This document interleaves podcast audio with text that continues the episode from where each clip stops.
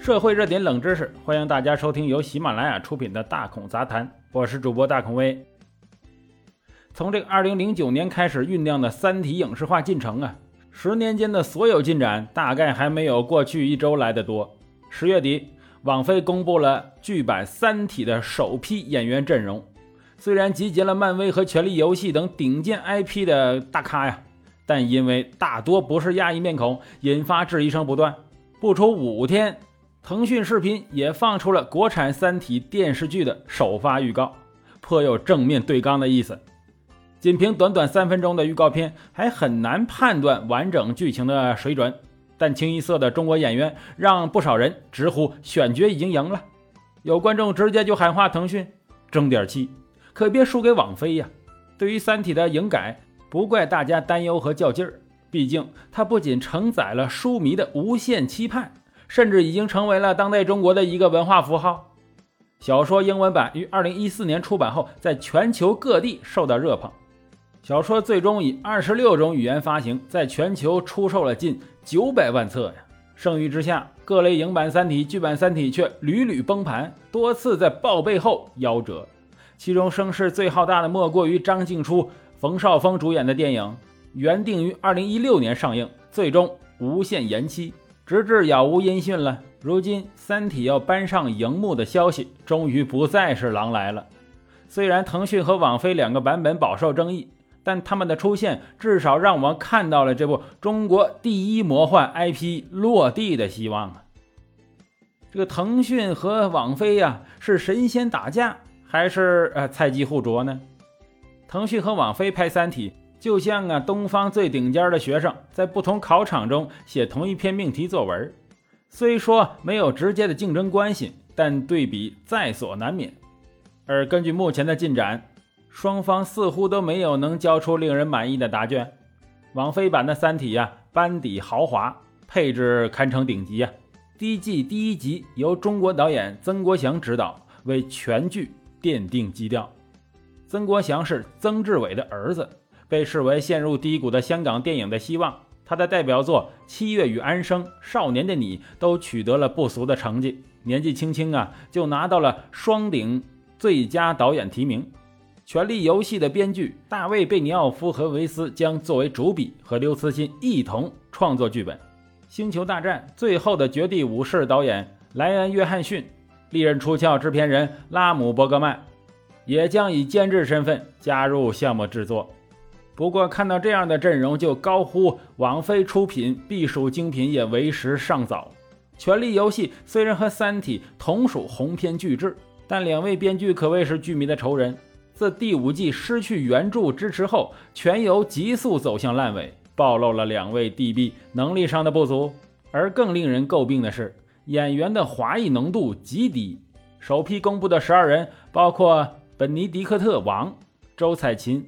约翰·布莱德利、利亚姆·坎宁安，还有约翰·艾德波等演员的资历无可指摘，但却没有几位华裔啊！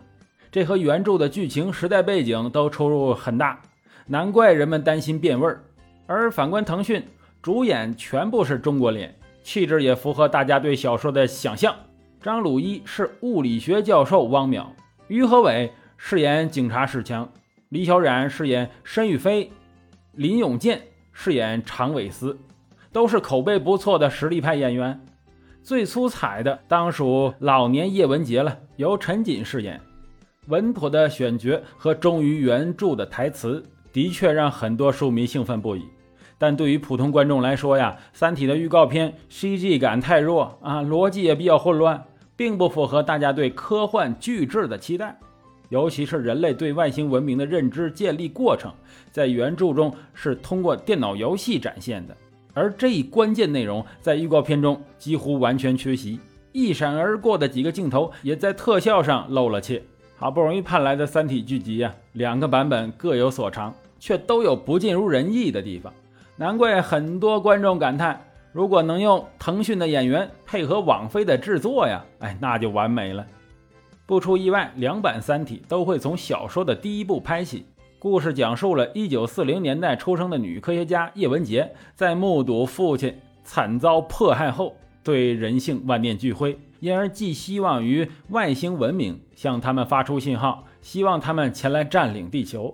此后的几百年间，尽管双方实力悬殊，人类还是想出了各种对策，与三体人展开了漫长的搏斗。三体影视化之所以如此的艰难，在于刘慈欣对科幻场景的抽象描摹，很难用具象的画面来展现。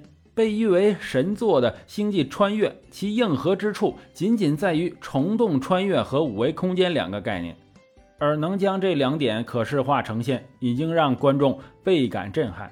但在《三体》中，这类点子更多更密。腾讯预告片中出现的古筝行动，就是用纳米线切割巨轮那段啊，在小说里已经不算什么难拍的场景了。毕竟这只是应用技术层面的想象，而从三维世界走向四维空间，又或将整个太阳系二维化变成一张图，都超出了我们对世界的基本理论认知，也对特效技术提出了挑战。这也是为什么。当卡梅伦告诉刘慈欣自己最想看到中国科幻片是《三体》时，刘慈欣有些为难。他说呀：“呃，《三体》呀，我倒是希望拍一些在视觉和故事上比较容易实现的。《三体》依据现在的经验和能力，可能有点困难。而对于外国团队来说，改编《三体》还会面临一个重要的难题，就是难以逾越的文化隔膜。”且不提小说第一部根植于中国的时代背景，甚至出现了秦始皇、纣王、墨子等历史人物。如果对中国文化了解不深呢，恐怕很难拍出精髓。除了这些表面上的中国元素，《三体》的精神内核也是一个有着民族底色的中国故事。整部小说呀，就是一段人类对抗三体人入侵的史诗，而贯穿小说的。黑暗森林理论是刘慈欣提出的宇宙社会学的基石。简而言之，社会就是暗无天日的丛林，资源有限，弱肉强食。如果有人在黑暗中点起火把，向其他文明发出信号，结果只会暴露自己的位置，瞬间被更强大的文明消灭。这一理论呢，冰冷残酷，简直将社会达尔文主义发展到了天文级别。加拿大科幻小说罗伯特·索耶就感叹。三体创造出富有侵略性的外星文明，和他的观点很不一样。作为心态放松的加拿大人，他习惯于在故事里设计友好的外星人形象，让他们和地球人和平共处，哎，繁荣富强。但是中国观众却很能理解刘慈欣的冷酷。三体的故事与其说黑暗，倒不如说是一种根植于民族精神的忧患意识。而当力量对比悬殊。人类想出面壁自救的计划，以古老的东方智慧进行抵抗。这一系列的文化隐喻移植到西方土壤中，可能会水土不服。从这一点上来说，大家担心网飞魔改，并非空穴来风。那么，到底谁家会改得好呢？我们放松心态啊，看个热闹吧。好，感谢收听今天的大孔杂谈。喜欢的话，请订阅关注。咱们下期再见。